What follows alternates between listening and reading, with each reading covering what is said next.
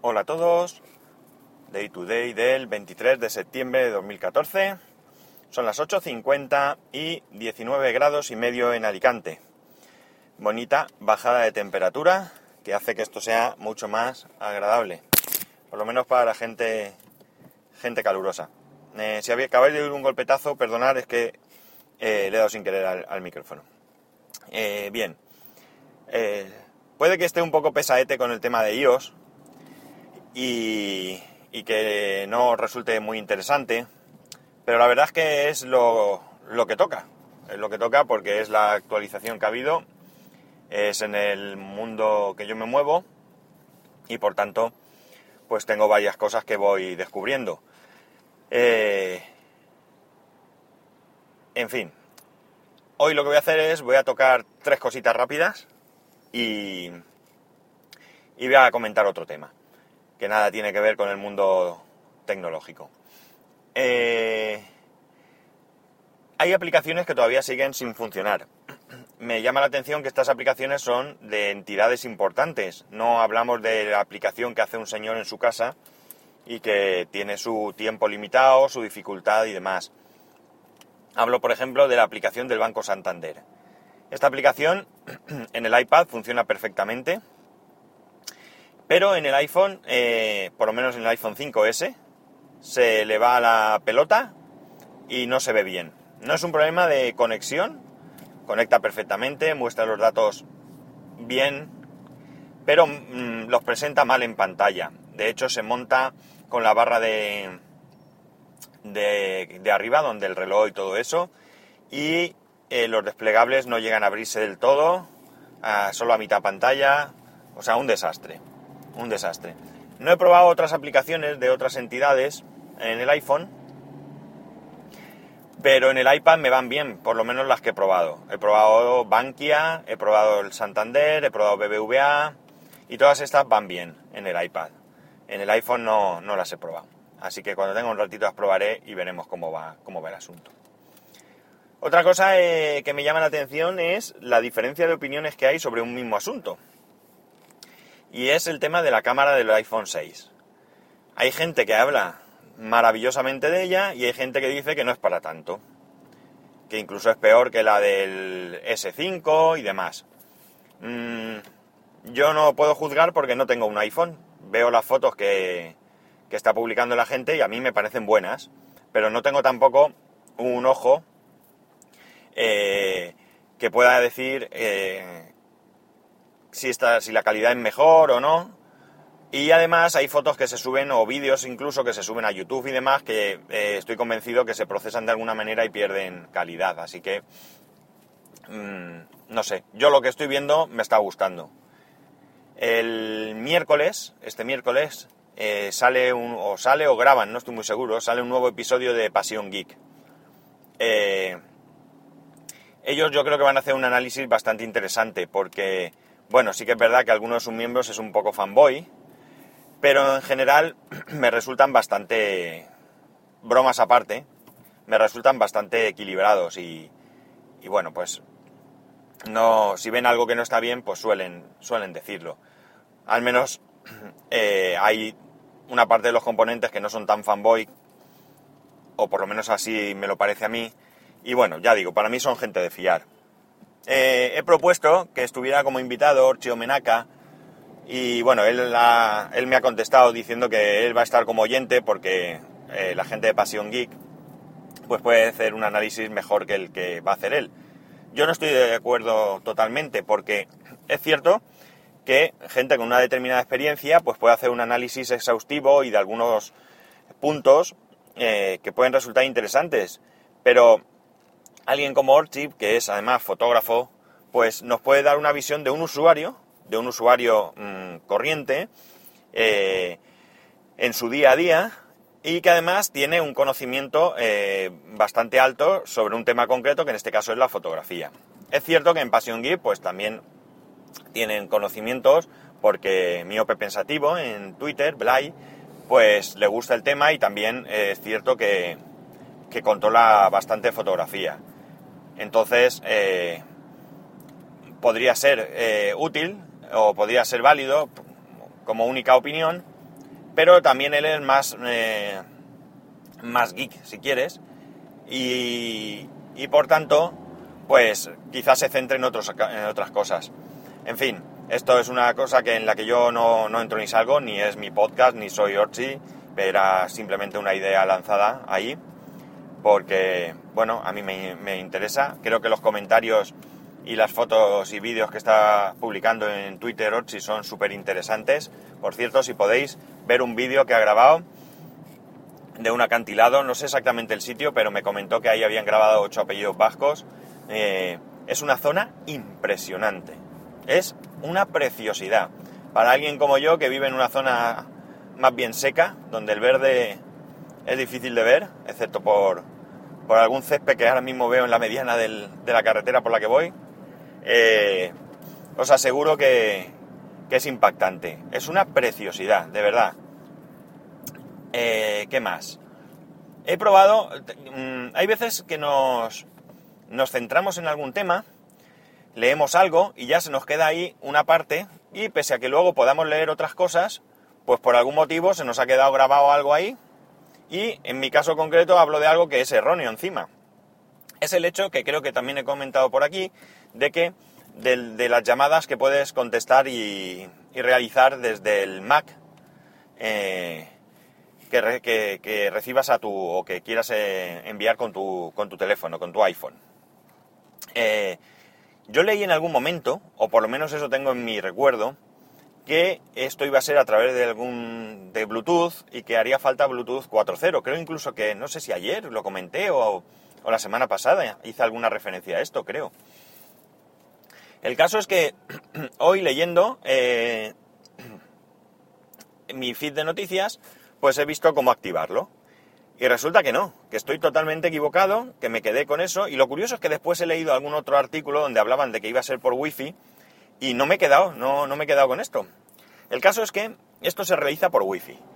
Es decir, que tanto el Mac como el iPhone, como en el caso del iPad, que también se puede eh, contestar a las llamadas, deben de estar en la misma red wifi.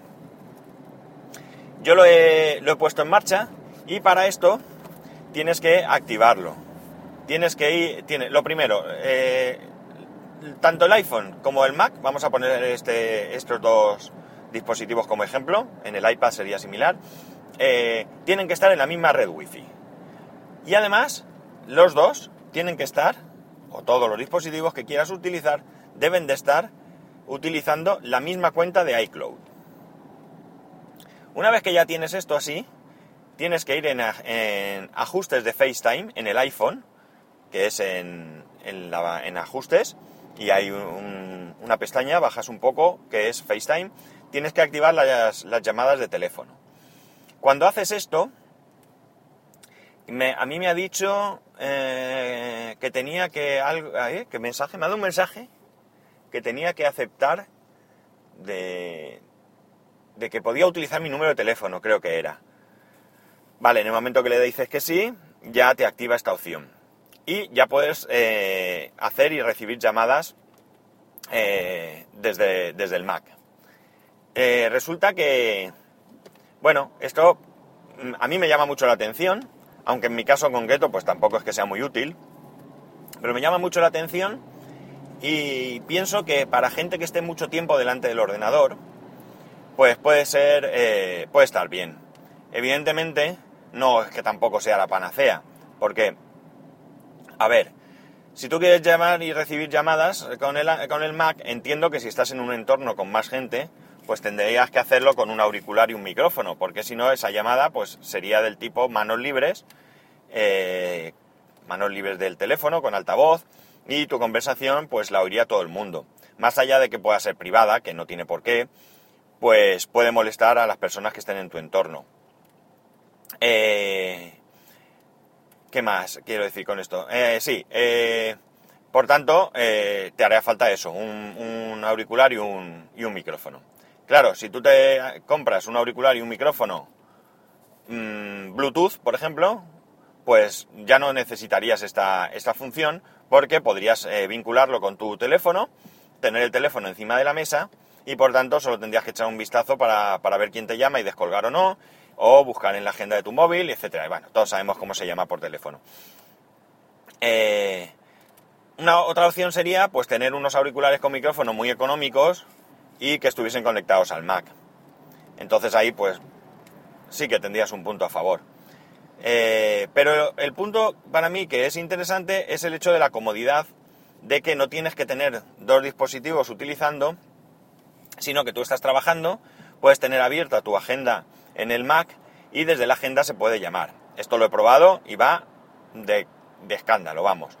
Coges el número y te sale el telefonito y en el momento que marcas, pues te, te suena, hace la llamada. Si te llamaran, sale arriba una notificación donde salen todas las notificaciones en la esquina superior derecha y allí tú puedes aceptar o rechazar esta llamada. Así que bueno, pues ya digo, pienso que va una persona que esté delante del, ordenador todo el tiempo trabajando, pues puede resultar bastante cómodo. Eh, no le veo mucho más, es decir, si le veis alguna utilidad, pues nada, me lo comentáis, alguna utilidad diferente me refiero, pues me lo comentáis. Y ahora vamos a dejar de lado un poquito el tema tecnológico ya que yo no solo hablo de tecnología, también me gusta hacer comentarios sobre otras cosas. Y esto pues es un asunto que me molesta bastante. Si hay entre, entre los oyentes algún profesional de la medicina, pues su opinión será bienvenida porque le toca de lleno. Evidentemente con esto no quiero generalizar, porque no conozco a todos los médicos del mundo, ni siquiera a todos los de mi ciudad. Pero mis últimas experiencias pues han sido bastante, bastante lamentables. Eh, ya no hablamos de, los conocimientos y de la profesionalidad, que de eso también podría hablar con algún caso que he tenido.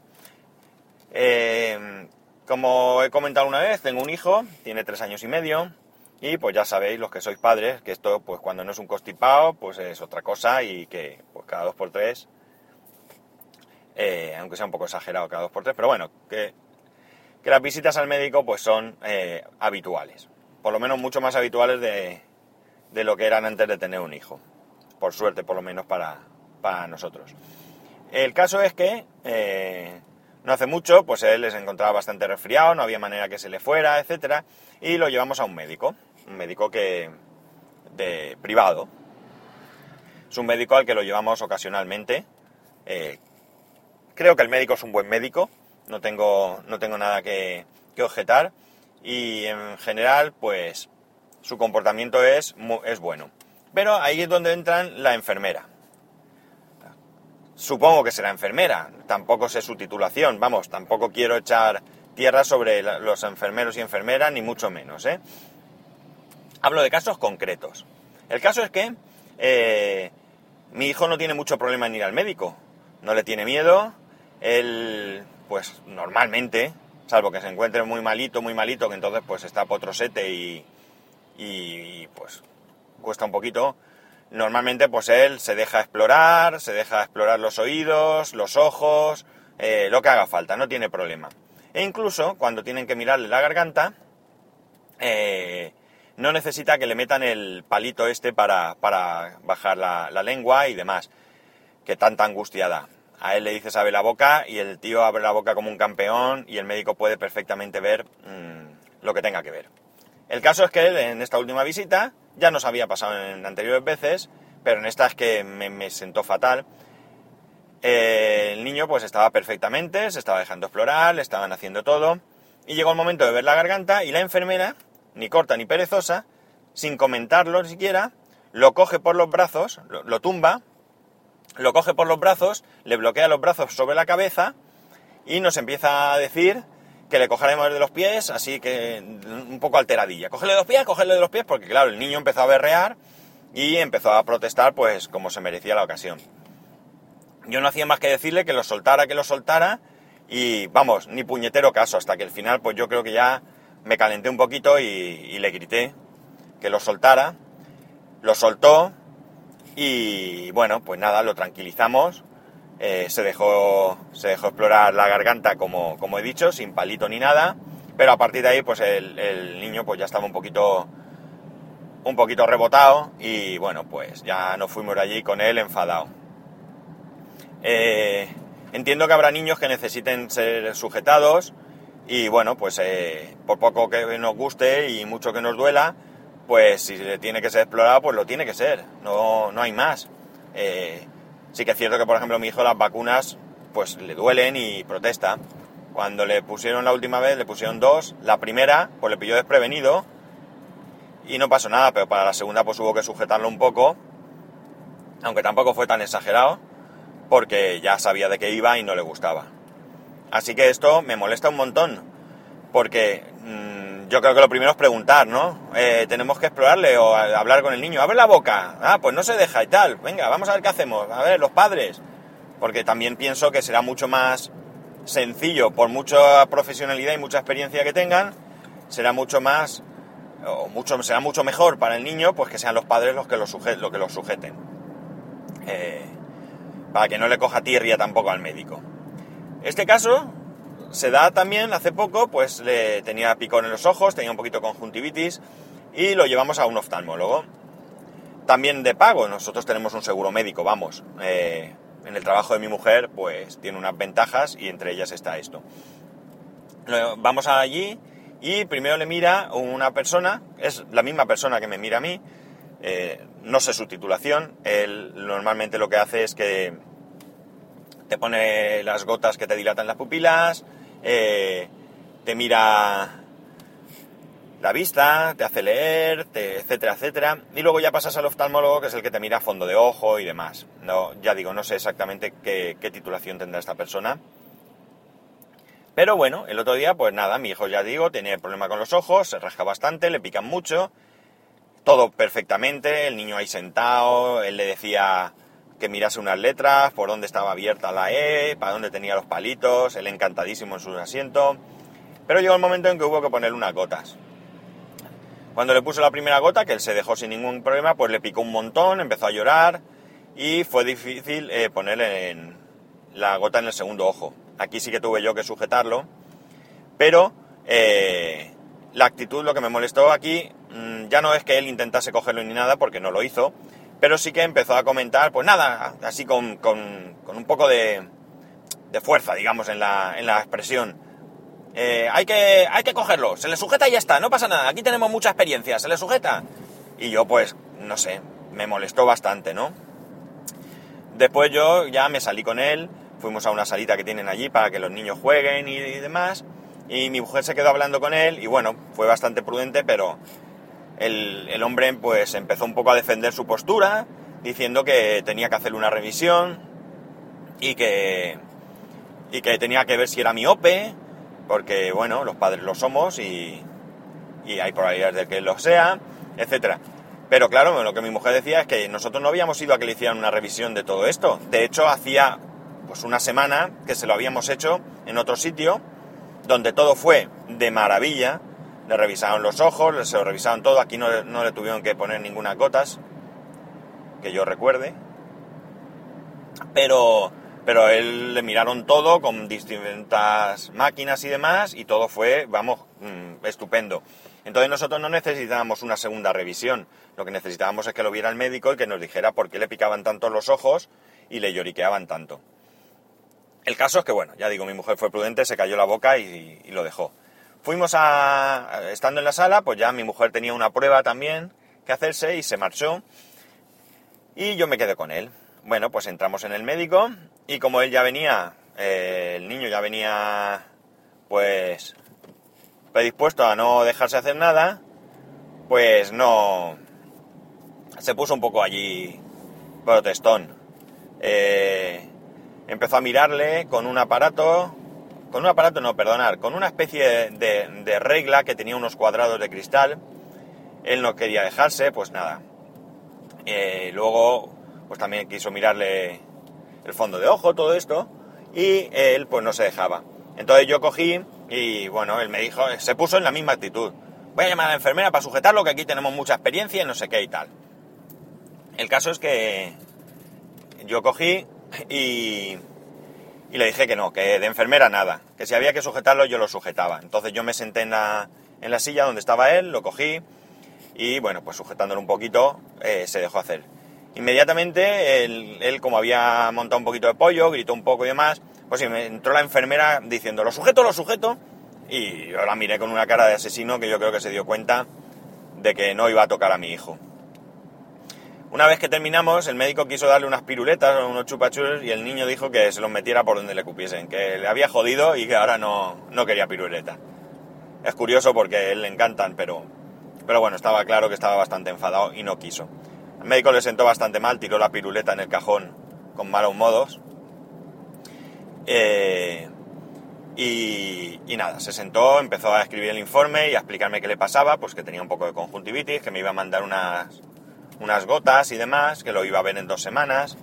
El caso es que a mí no me convenció mucho, porque ya digo, lo había visto hacía poco un... En este caso era un, un óptico, no era un oftalmólogo. Evidentemente no es lo mismo, pero yo tengo mucha confianza en esta persona, porque él sabe lo que ve y él no manda medicinas. Él si ve algo que lo tiene que ver un oftalmólogo, pues te dice, mira, vete a un oftalmólogo porque sí que tiene algo ahí y demás. Eh, y ya me había dicho, pues la verdad es que me estaba diciendo lo mismo que tenía el niño, ¿no? Eh, la cosa es que, bueno, pues como el niño estaba un poco enfadado, se quería ir, y el médico de repente salta y le dice, como no pares, te voy a poner unas inyecciones. Y de verdad, me costó mucho callarme la boca. Es decir, yo trato de que ir al médico sea algo normal, de que él vaya pues con cierta normalidad al médico, que sepa que el médico no le hace daño, que sepa que cuando el médico le pone una inyección, pues es porque es necesario, que sí que es verdad, que duele, pero que no es habitual, que es muy ocasional, y que bueno, pues que, que el médico, pues que es buena persona, que simplemente lo que hace es curarnos. Y este tipo me lo tira todo por tierra y lo amenaza y eh, le pone delante eh, de la cara que mm, pincharte es un castigo. Mm, pues perdóneme, doctor, eh, muy mal, lo está haciendo muy mal. ¿Y usted de verdad es, es, oftalmólogo pediátrico? venga, hombre, no sé. De hecho, no hemos vuelto a la revisión. al día siguiente o a los dos días, en cuanto el niño durmió lo que tenía que dormir, porque llevaba unos días que dormía un poco menos de lo que, de lo que era habitual, de lo que es habitual. Se le pasó el picor de ojos, ha estado estupendamente bien, tiene los ojos bien, no se ha quejado, no se ha rascado y bueno, pues evidentemente no le pusimos el medicamento porque no es que estemos en contra de los medicamentos, ni mucho menos. Nosotros estamos a favor de las vacunas y a favor de los medicamentos, pero cuando son necesarios y cuando son imprescindibles, no sí porque sí. Y bueno, tengo alguna experiencia más así al respecto. No os voy a aburrir, voy a cortar un poco el, tema este aquí. Eh, insisto en que creo que los médicos son mm, grandes profesionales en, su mayoría, pero que a veces, pues, mm, aquello que hace años surgió de la humanización de la sanidad, pues no siempre eh, se ha puesto en práctica. Eh, yo siempre digo que los médicos, que bueno, que, perdón, que una persona en su trabajo al final se acostumbra y ve las cosas con una normalidad que para otros no la tiene. Y el ejemplo es el siguiente. Tú cuando vas al taller, porque tu coche se ha averiado, el mecánico, sin compasión ninguna, te dice, pues mira, se ha fundido la culata. Esto te va a costar 3.000 euros. Y a ti se te cae el mundo porque no tienes esos 3.000 euros, porque necesitas el coche y, y bueno, pues te agobias.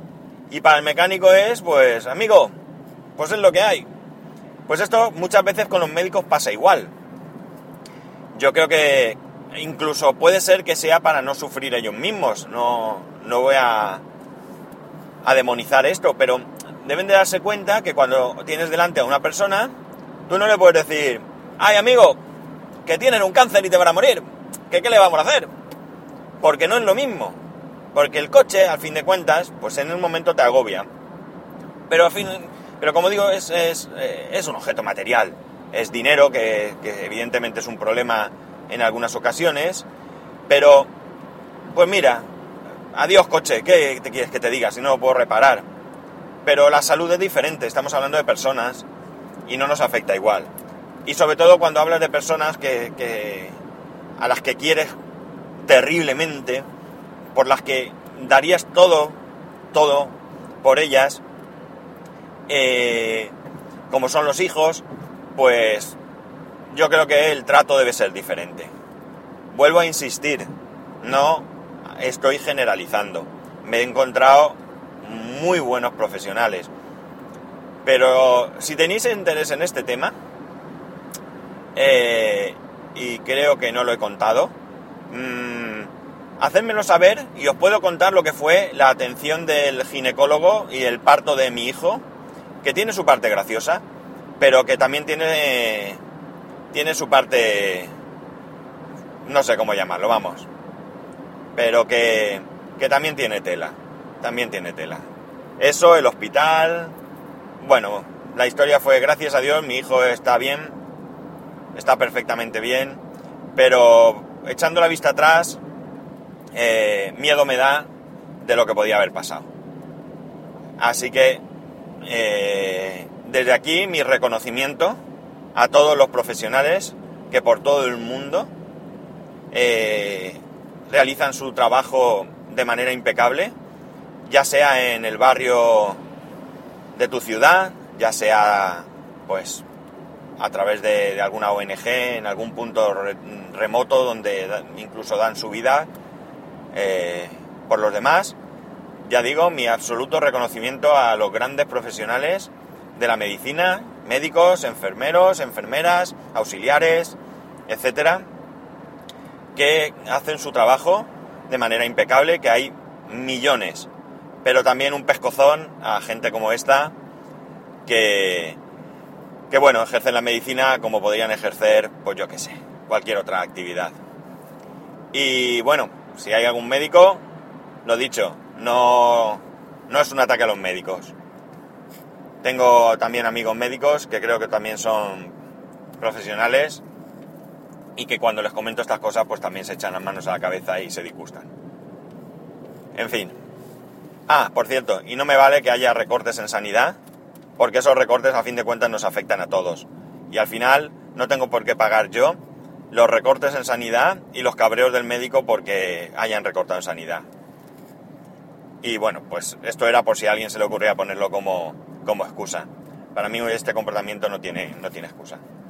Vale, ya os he comido un poquito la cabeza hoy con una reflexión. Y ya sabéis que para poneros en contacto conmigo lo podéis hacer a través de Twitter en arroba spascual o a través del correo electrónico en spascual arroba spascual.es. Un saludo y nos escuchamos mañana.